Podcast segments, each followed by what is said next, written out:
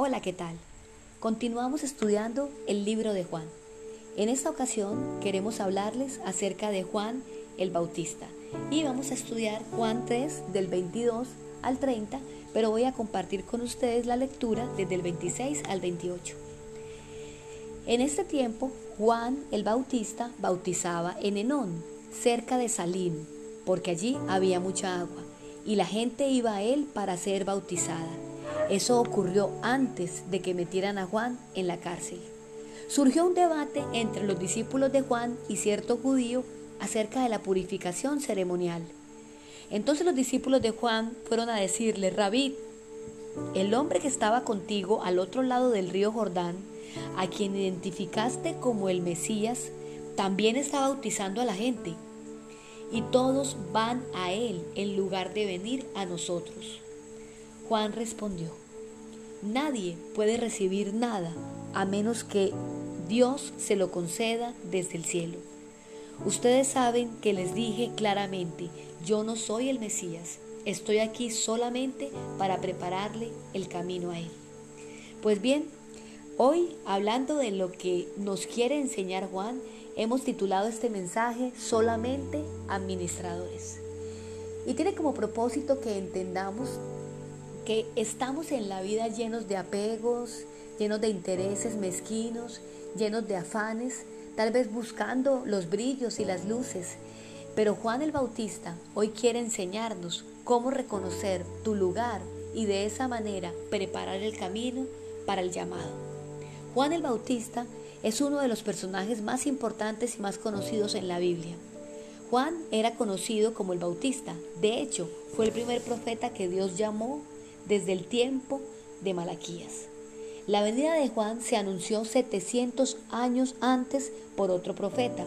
Isaías 43 al 5 dice, escuchen, es la voz de alguien que clama, abran camino a través del desierto para el Señor, hagan una carretera derecha a través de la tierra baldía para nuestro Dios, rellenen los valles y allanen los montes y las colinas, enderecen las curvas y suavicen los lugares ásperos. Entonces se revelará la gloria del Señor y todas las personas la verán. El Señor ha hablado. Este pasaje ilustra el plan maestro de Dios en acción, por cuanto Dios escogió a Juan para ser su especial embajador, para anunciar su venida.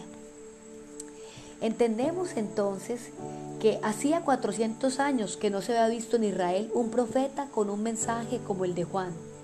Su aparición a orillas del río Jordán rápidamente atrajo a personas de toda la región.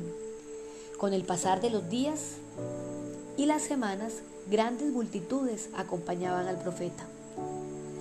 Todo esto cambió cuando apareció el Mesías. Con su llegada había concluido la misión del Bautista y al poco tiempo las multitudes acompañaban a aquel que había sido bautizado por el profeta. Los más, leales seguidores de Juan veían con tristeza cómo la gente lo abandonaba y se le acercaron para instarlo a tomar cartas en el asunto. Detrás del reclamo de los discípulos de Juan estaba la convicción implícita de que Jesús se estaba robando la gente que el profeta había ganado con su propia predicación. En la, la respuesta de Juan el Bautista, vemos una de las razones por las cuales Cristo elogió tan profundamente su vida. Juan entendía que una persona no se gana nada por sus propios méritos, ni tampoco con sus esfuerzos. Todo lo que él recibió vino del Padre, cuyo corazón es uno de inmensa misericordia.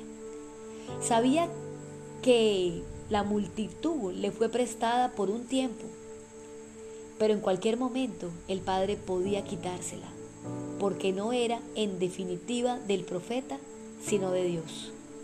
Por esta razón no opuso resistencia, ni tampoco se llenó de amargura cuando la gente empezó a congregarse alrededor de Cristo. Muchas veces nosotros, incluso como pastores o líderes o como cristianos, actuamos como si las vidas de las personas nos pertenecieran.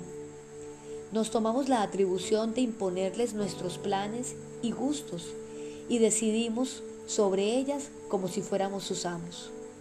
La gente, sin embargo, se resiste a este tipo de trato y bien pronto demostrarán su insatisfacción. Cuán diferente era la actitud de Juan. Lejos de amargarse, el profeta actuó con el desprendimiento y la generosidad de quien tiene un genuino interés por los demás. ¿Cómo oponerse a la fuga de las personas si les convenía mil veces más estar cerca de Cristo que de Él? Una persona madura siempre va a buscar lo que más le conviene a su gente, a su equipo, a sus discípulos, a su familia, a sus hijos. Aun cuando esto le quita el prestigio a su propio llamado, a su nombre o a su ministerio. Tendrá presente que así como los hijos nos son confiados a nosotros como padre por unos años, también la gente que me rodea ha sido prestada por un tiempo.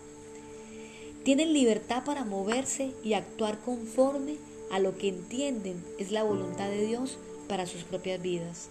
Aun cuando se equivoquen, una persona madura, una persona que tiene a Cristo en su corazón, respetará esa libertad que Dios también le ha otorgado a él mismo.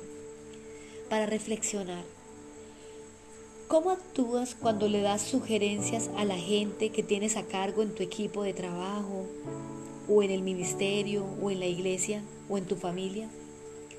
¿Qué reacciones tienes cuando ellos rechazan tus consejos o escogen un camino diferente al que tú le has señalado? ¿Qué evidencias hay de que tu gente tiene plena libertad para hacer lo que quiere? ¿Qué cosas puedes hacer tú para cultivar más esa libertad en ellos? Pedimos a Dios que nos permita tener esa capacidad y desprendimiento para ser simplemente una voz que clama en el desierto, para ser simplemente un seguidor que anda tras sus huellas, de no querernos robar los brillos, ni la fama, ni la gloria, porque todo lo que tenemos nos lo ha dado Él, todo lo que somos es por su bondad y misericordia, y es allí cuando entendemos que solamente somos administradores de su gracia, su favor y su poder. Si quieres saber más de Cristo y empezar una vida íntima con Dios, queremos invitarte a que nos acompañes en nuestras reuniones. Tenemos un espacio los miércoles, una noche de intimidad y adoración a las siete y media de la noche y tenemos toda una experiencia dominical a las nueve y media hay un tiempo para la iglesia infantil Comuniquix, mientras en la iglesia Comunife estamos adorando y aprendiendo de la palabra. También puedes buscarnos en las redes sociales como Comunife Urabá. Dios te bendiga. Chao, chao.